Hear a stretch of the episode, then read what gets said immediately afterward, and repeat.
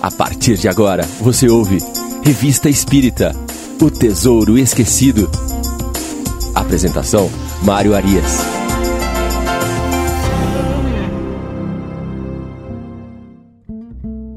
Olá, amigo ouvinte da Rádio Idefran.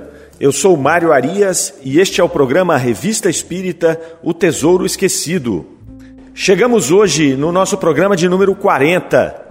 Já são 20 horas disponíveis de estudo da Revista Espírita, este glorioso tesouro que nos foi deixado por Allan Kardec.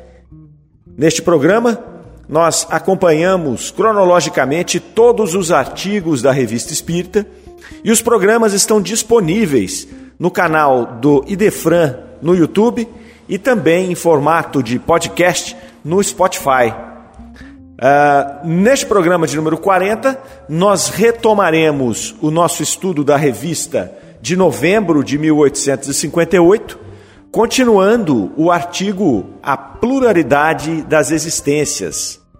No programa anterior, nós vimos, na análise da primeira parte deste artigo, que trata-se de uma resposta de Kardec aos opositores da doutrina da reencarnação.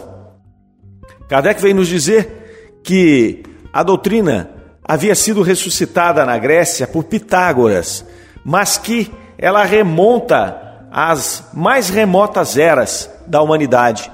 Nós já temos registros, é, e era uma doutrina extremamente difundida nas civilizações egípcias e hindus, principalmente.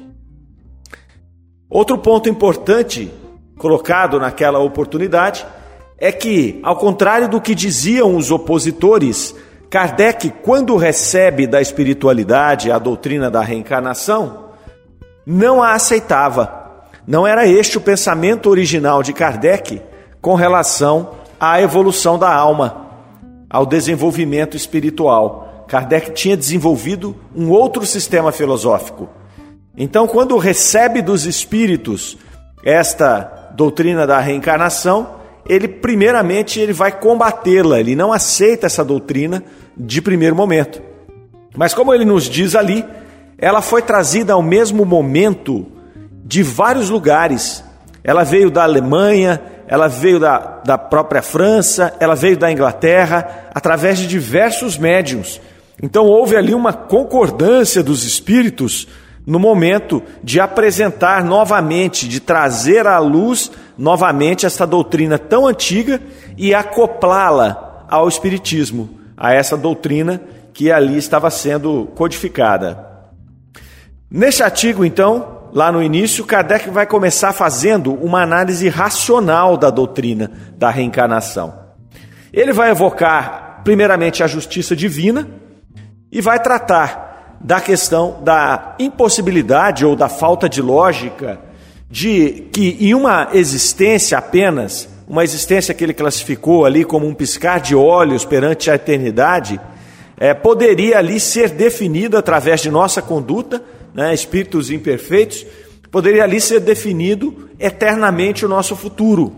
Então Kardec começa ponderando, faz ali uma separação da questão do que trouxe os espíritos e faz uma ponderação racional, filosófica, né, demonstrando que a condenação eterna, a partir do que fazemos de errado em uma existência, ela não apresenta lógica e ela se opõe à justiça divina. Ao contrário, ele começa a demonstrar logicamente que a evolução incremental apresentada pela doutrina da reencarnação, ela faz todo o sentido. E ela é consoante com a justiça divina, uma vez que Deus estaria nos dando novas oportunidades a cada encarnação, a cada reencarnação, para que nós pudéssemos corrigir algum erro que havíamos feito no passado e construir o nosso futuro através da nossa ação no presente. E assim nós sabemos que vamos caminhando né, como humanidade no planeta Terra, um planeta de expiação e provas, e vamos evoluindo através dessas experiências reencarnatórias é, evoluindo em grupo, evoluindo individualmente e evoluindo o planeta que nós habitamos. Também sabemos que o nosso planeta ele caminha para um mundo de regeneração. Então nós já saímos lá de um mundo primitivo, a Terra já foi um planeta primitivo, onde imperava a violência, os instintos, a animalidade, para depois passar para um planeta de expiação e provas. Caminhamos muito desde a época do Cristo até agora, na diminuição da violência, no aumento da empatia. Bem, sabemos que temos muito a caminhar ainda, mas se olharmos para trás, vamos ver que já temos algumas conquistas a serem comemoradas. E estamos então carregando a nossa população, os espíritos que aqui é, comungam desta mesma caminhada, neste mesmo estágio, ajudados por eventuais amigos que vêm em missão, já mais evoluídos, mas caminhamos todos juntos para transformar a Terra num planeta de regeneração. E a doutrina da reencarnação, que é o tema de nosso estudo de hoje, ele vem justamente a completar, a compor mais uma peça desse tabuleiro que é a evolução espiritual. Vamos então começar o estudo aqui dessa segunda parte. Vamos ler aqui um trecho que Kardec nos coloca, bastante interessante. Esta primeira análise racional que ele vai fazendo, ele vai tratando da situação do espírito no passado e no presente, né? Quais as relações que tem entre essas vivências do passado e a nossa atual situação no futuro. Então ele começa dizendo: Disse um filósofo que se Deus não existisse, seria preciso inventá-lo para a felicidade do gênero humano. O mesmo se poderia dizer da pluralidade das existências. Mas, como dissemos, Deus não nos pede permissão, não consulta o nosso gosto. Ou é ou não é. Vejamos de que lado estão as probabilidades e encaremos o problema sob outro ponto de vista, sempre fazendo abstração do ensino dos espíritos, considerando-o apenas como estudo filosófico. É importante esta última frase, porque ele volta a afirmar que o que estava sendo escrito aqui neste artigo era um pensamento filosófico, um pensamento lógico racional ele não estava aqui nesse momento trazendo exatamente o ensinamento dos espíritos. É claro que o ensinamento dos espíritos ele vinha num paralelismo com isso que Kardec está fazendo, mas ele está fazendo um estudo racional aqui. É muito interessante porque é, vai até além. Né? Ele não está reproduzindo aqui o que foi trazido pelos espíritos. Ele continua: é evidente que sem reencarnação haverá apenas uma existência corporal. Se nossa existência corporal atual for a única, cada alma é criada ao nascer, a menos que se admita a sua anterioridade. Neste caso, é de perguntar-se o que seria da alma antes do nascimento e se esse estado não constituiria uma existência sob qualquer forma. Não há meio termo, ou a alma existia ou não existia antes do corpo.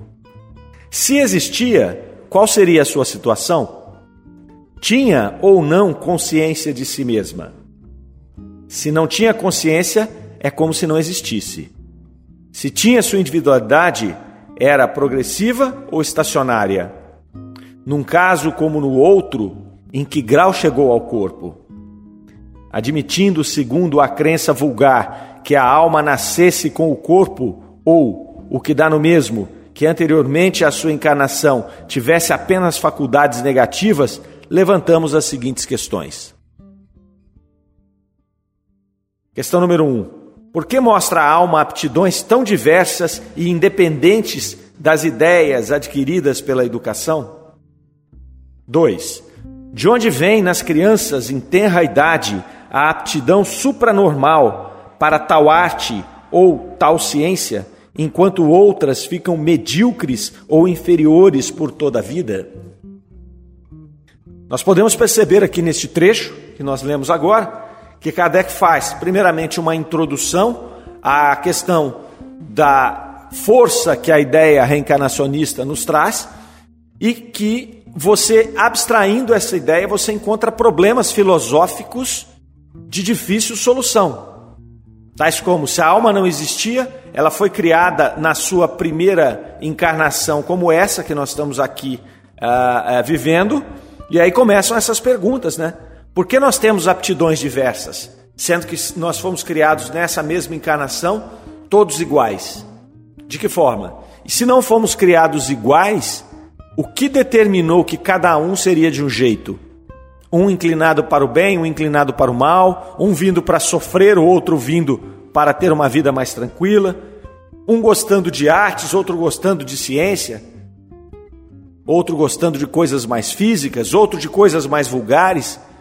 Como nós podemos explicar né, a sabedoria divina criando aleatoriamente espíritos e mais, julgando esses espíritos através dessa aleatoriedade, os, os, a, a, o que eles fizeram nesta vida,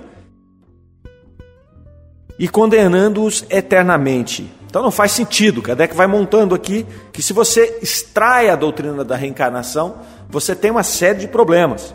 Né? Ele trata aqui das crianças em tenra idade. Desde sempre nós vemos crianças precoces no campo das artes, no campo das ciências, no campo da linguística. E como você vai explicar isso? Explicar isso através de, do desenvolvimento do cérebro apenas? Ora, as crianças muitas vezes estão até no mesmo lar, criados com os mesmos pais, e aí você encontra irmãos com aptidões totalmente diferentes e muitas vezes entre eles um virtuoso Aquele que já nasce com poucos anos, já consegue tocar músicas complexas, já consegue fazer pintura, já consegue desenvolver raciocínios científicos que não são naturais para crianças da sua idade e que também não se encontram nos seus irmãos, que são do mesmo, da, da, do mesmo componente genético. O item 4 aqui, a pergunta 4. De onde, em certas crianças, instintos precoces de vícios ou virtudes, sentimentos inatos de dignidade ou de baixeza, contrastando com o meio onde nasceram? O que nós dissemos aqui. Então, nós temos lá um conjunto de crianças, cada uma é de um jeito, cada uma já traz aptidões, extraídas de onde? Se não for de outras experiências. Então, isso já começa a ficar um pouco mais claro. Por que a abstração feita da educação, certos homens são mais adiantados que outros? Por que as selvagens e civilizados? Se tomardes um otentonte nos coeiros e o educardes nos mais afamados liceus, fareis dele um Laplace ou um Newton? Esse é outro ponto importante. Kardec, naquela época, nós tínhamos ainda civilizações de nativos que aqui ele citou um otentonte, é? É, nativos, por exemplo, na Austrália, que nunca tinham tido contato com civilizações e que eram seres que demonstravam ainda não estar evoluídos. Eram seres que, a partir deste raciocínio de Kardec, é, haviam vivido menos encarnações. Eram espíritos menos adiantados em evolução. E é por isso que ele diz: não adianta você pegar esse espírito e tentar trabalhar nele nas, nas, nos melhores liceus, nas melhores faculdades, porque você não vai fazê-lo se transformar num Laplace ou em um Newton. Porque esses outros espíritos citados, eles trazem consigo experiências de várias e várias reencarnações em que eles foram de maneira incremental ah, compondo a sua personalidade, compondo a sua evolução espiritual, através de uma sucessão de experiências. E aí ele continua, Kardec, com o seu raciocínio aqui. Perguntamos qual é a filosofia ou a teosofia que poderá resolver tais problemas. Ou as almas são iguais a nascer, ou não são, não resta dúvida. Se são iguais, por que tão diversas aptidões? Dir-se-á que isso depende do organismo, mas isso será então a mais monstruosa e a mais imoral das doutrinas.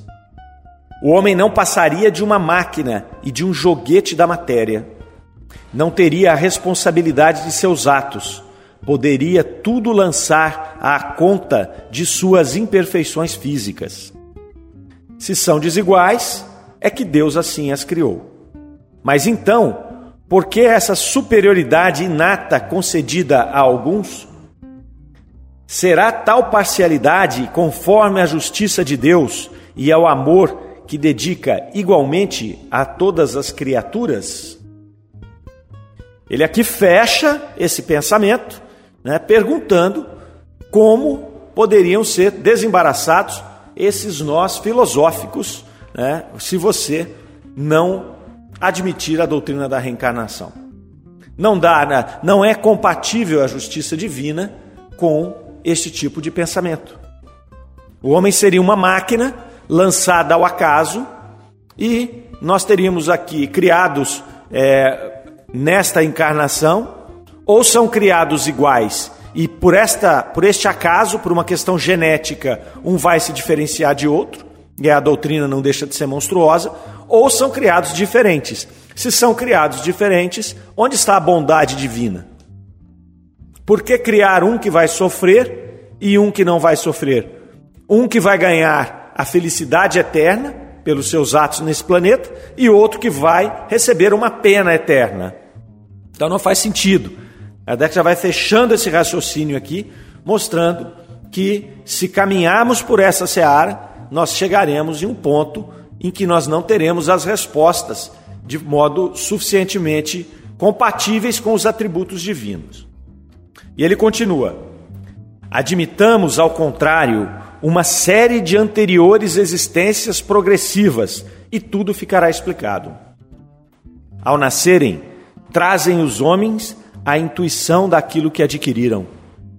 São mais ou menos adiantados conforme o número de existências percorridas e conforme se achem mais ou menos afastados do ponto de partida. Absolutamente, como numa reunião de indivíduos de todas as idades, cada um terá um desenvolvimento proporcional ao número de anos que tiver vivido. Temos aqui toda a lógica, nesse pequeno trecho, toda a lógica por trás da doutrina da reencarnação.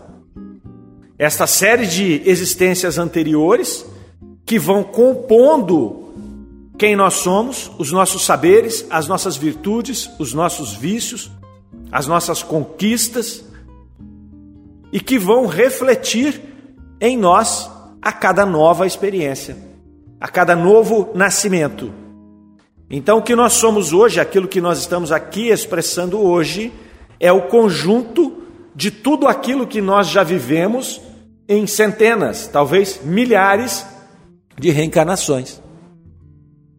Nós lembramos que, segundo essa doutrina, nós iniciamos a nossa jornada lá com um princípio espiritual, né, lá nos minerais, depois passando pelos vegetais, depois passando pelo reino animal, até chegar no reino nominal, onde nós conquistamos o nosso livre-arbítrio, onde nós conquistamos a nossa individualidade, e mesmo ali, naquele começo, muito entregues ao instinto, usando este livre-arbítrio para fazer as nossas escolhas, uns escolhendo o caminho mais reto, rumo à perfeição, outros com escolhas menos felizes, que faz com que a gente caminhe pelos mundos primitivos e pelos mundos de expiação e provas, mas sempre seguindo em frente. Cada um no seu ritmo. Cada um com a responsabilidade de fazer uso do seu livre-arbítrio. E vamos de qualquer forma seja no caminho mais reto, seja no caminho mais tortuoso, acumulando estas experiências, eliminando em nós vícios e ampliando virtudes, porque nós temos em nós a ideia inata da evolução. Nós estamos, assim como um rio corre para o mar, nós estamos com os nossos espíritos correndo para Deus, para a perfeição, para a transformação do nosso espírito de simples e ignorantes em espíritos puros, que vão contribuir com a obra divina. Dentro deste processo de evolução, nós vamos atuando aí como co-criadores. Nós vamos sendo instrumentos da obra divina, que através das suas leis imutáveis faz com que tudo se encadeie na natureza. Até o mal. Até as nossas más escolhas, de alguma forma, elas servem para auxiliar na evolução daqueles que caminham conosco.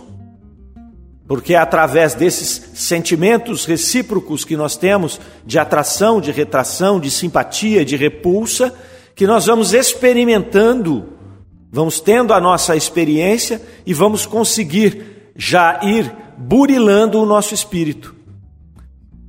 Hoje temos uma escolha infeliz, amanhã sofremos as consequências dessas escolhas e aí começamos a discernir: esta escolha me traz essa consequência ruim Portanto, eu ampliando a minha inteligência, eu deixo de fazer esse tipo de escolha e aí eu tenho bons resultados. Então, isso nós vamos incorporando em nós e é o bem se consolidando. Então, a doutrina da reencarnação ela vai nos trazer essa quantidade de reflexões e vai nos mostrar, vai nos explicar o porquê um planeta de expiação e provas passa por tudo isso que a gente vê. Muitas vezes a gente fala, poxa vida, mas olha, o mal predomina. Sim, é um planeta de expiação e provas.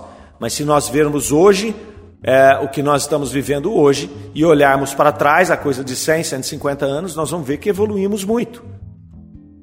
Isso se dá a partir da reencarnação. Imaginem, se nós vivemos lá um planeta primitivo, na época dos romanos, uma violência, guerras, assassinatos, genocídios, crucificações, escravidão.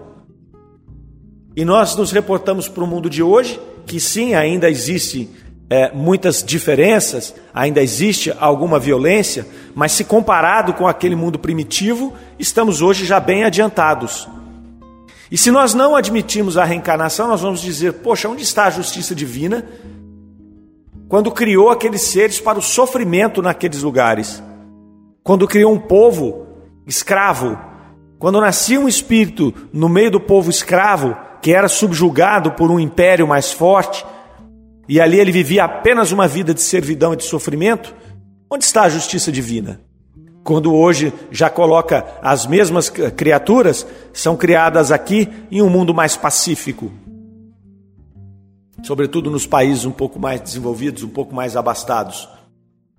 Agora, se nós imaginarmos a reencarnação, onde nós vamos encarnando cada hora em uma civilização, cada hora em um, em um formato diferente, se hoje eu sou abastado, amanhã eu tenho uma vida mais simples, de mais dificuldades, se hoje eu tenho oportunidades, amanhã eu não tenho, para que eu possa viver essas duas condições, se hoje eu sou de uma etnia, amanhã eu sou de outra, então, o entendimento da reencarnação e o entendimento dessa nossa evolução espiritual vai nos levando a entender a humanidade como uma irmandade.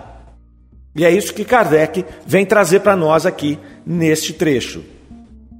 E aí, um pouco à frente no artigo, retomando aqui, ele vai falar que nós acabamos de ver a alma no seu passado e no seu presente. Se a considerarmos em seu futuro, encontraremos as mesmas dificuldades. Quando ele fala em dificuldade, é você tirar a doutrina da reencarnação e tentar fazer uma análise né, dessa evolução da alma. Ele fez as reflexões anteriores que nós comentamos aqui, falando do passado e do presente. Agora vamos falar do futuro, não é? Então ele, ele relacionou a, como é que eu posso justificar o presente se eu não olhar para o passado.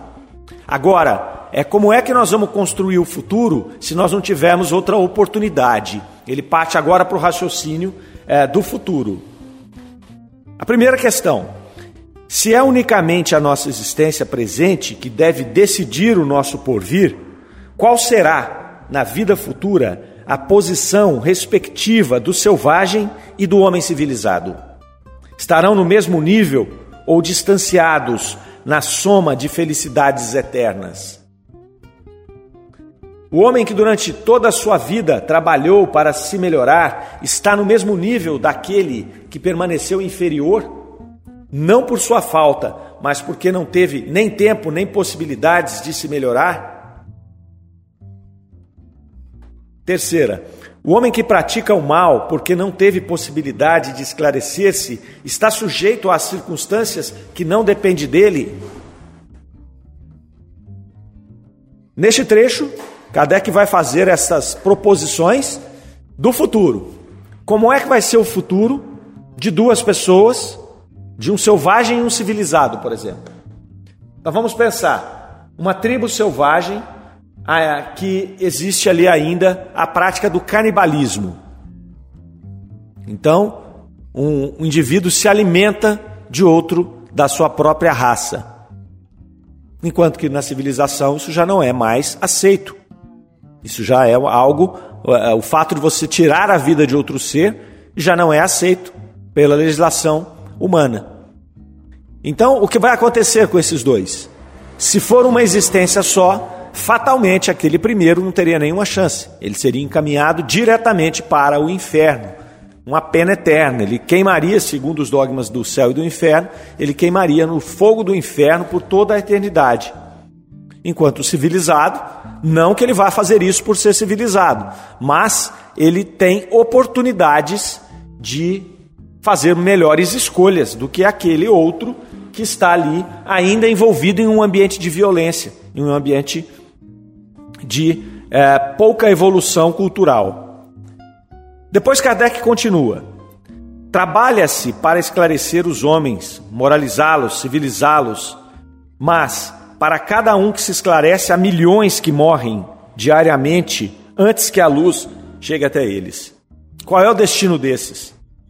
São eles tratados como réprobos? Se não o são, o que fizeram para serem mantidos na mesma classe dos outros?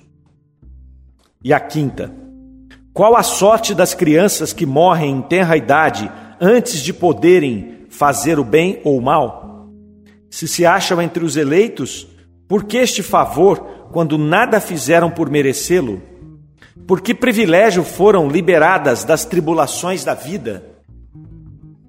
São reflexões muito importantes.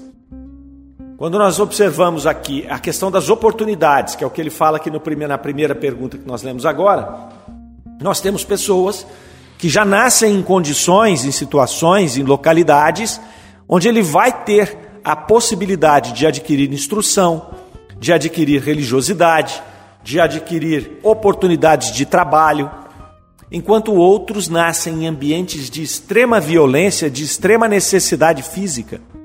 E muitos desses vão desencarnar, vão passar a vida sem ter acesso a essas mesmas oportunidades. E portanto, portanto, a condição de escolha deles já é um pouco mais comprometida do que a do primeiro. E se não faz boas escolhas, ainda que influenciados por esse meio, teriam eles a pena eterna? Onde estaria a justiça divina? E o outro ponto que ele cita aqui é o das crianças, dos recém-nascidos, natimortos, daqueles que morrem em terra infância. Segundo a lógica de uma vida sem a reencarnação, de uma evolução sem a reencarnação, e que, portanto, o pecado ou o mal é realizado apenas em uma existência define o teu futuro por toda a eternidade, você nascer e morrer ainda criança seria um tremendo benefício. Até porque os dogmas das religiões, ah, normalmente as religiões convencionais, eles colocam que esses indivíduos, essas crianças que recém-nascidas, são tidos como anjos. Eles vão direto para o céu e aí seria uma bênção, não é? Seria uma bênção. Quanto mais nós vivermos nessa existência, pior seria, porque mais chance de escolhas ruins nós teríamos. Então inverte a lógica. É? Onde estaria a bondade divina? Se você é, dá a oportunidade de alguém nascer e desencarnar com menos de um ano de idade, por exemplo, e já ganhar o gozo eterno, enquanto que aquele outro que passou pelas vicissitudes do planeta Terra, ele vai acabar cometendo faltas aqui pela sua natureza, pelo ambiente, pelas suas escolhas, naturalmente, mas ele vai ser condenado à pena eterna. Então não faz sentido, não tem mais jeito né, de você seguir com esses pensamentos sem você encaixar a questão da pluralidade das existências na evolução da alma. E aí continua Kardec. Existe uma doutrina que pode resolver essas questões? Admitir as existências sucessivas e tudo estará explicado conforme a justiça de Deus. Aquilo que não se pode fazer numa existência, far-se-á na outra. Assim, ninguém escapará à lei do progresso e todos serão recompensados segundo o mérito real. E ninguém será excluído da felicidade suprema a que pode aspirar, sejam quais forem os obstáculos encontrados em sua rota. Então aqui ele vai fechando o raciocínio, demonstrando que pela racionalidade, pela lógica, pelo conhecimento dos atributos divinos, a única doutrina capaz de amparar estas questões filosóficas levantadas é a doutrina da pluralidade das existências. Continua. Como ficou dito, raciocinamos fazendo abstração de todo o ensino espírita, que, para certas criaturas, não tem autoridade. Se, como tantos outros, adotamos a opinião da pluralidade das existências, não foi apenas porque ela nos veio dos espíritos, mas porque nos pareceu a mais lógica e a única que resolve problemas até aqui insolúveis. Então, aqui ele vai fechando o argumento final dele relativo a esta análise racional que ele fez. E ele conclui o artigo dizendo: Resta-nos, pois, examinar a questão da pluralidade das existências do ponto de vista do ensino dos espíritos, de que maneira devemos entendê-la e, enfim, responder às mais sérias objeções que lhe possam opor. É o que faremos em um próximo artigo. Então ele fecha esse artigo aqui, deixando claro que todo o argumento que ele utilizou é um argumento que está à parte do ensino dos espíritos. É claro que isso vai em uma rota paralela, mas aqui o raciocínio usado foi o raciocínio lógico, o raciocínio filosófico. Então, depois, Kardec vai voltar no próximo artigo, nós teremos a oportunidade de estudar aqui no nosso programa, falando do ponto de vista do ensino dos espíritos que aí ele vai trazer outras questões, porque Kardec aqui ficou limitado na questão material, na questão da nossa vida terrena, nos nossos problemas aqui do planeta Terra, enquanto um mundo de expiação e provas. Quando nós somarmos a esse conhecimento racional o ensinamento dos espíritos, aí a coisa amplia mais ainda. Aí nós teremos um, um, um alto grau de entendimento do processo de evolução espiritual. Muito bem. Fechamos aqui o nosso programa de número 40. Nós agradecemos a companhia luxuosa dos senhores. Pedimos a vocês que continuem conosco, que continuemos aqui estudando com profundidade a doutrina espírita, usando esse trabalho maravilhoso que foi a Revista Espírita, trazida aí por Kardec. Estamos caminhando para o final do primeiro ano da revista. Nós teremos ainda, após este ano, são mais 11 anos de trabalho de Kardec, onde ele vai dissecando a doutrina espírita, ele vai relacionando os assuntos que acontecem no seu mundo. Então, é uma viagem ao século XIX, é uma viagem à construção da doutrina espírita. E como nós dissemos no início do programa, tendo Kardec como guia. É muito interessante, nos traz aí ah, muitos pontos para reflexão. E nós esperamos que vocês possam adentrar essas, essas reflexões ao longo da semana e que na semana que vem possamos estar juntos novamente. Um grande abraço a todos, fiquem com Deus. Você ouviu Revista Espírita O Tesouro Esquecido.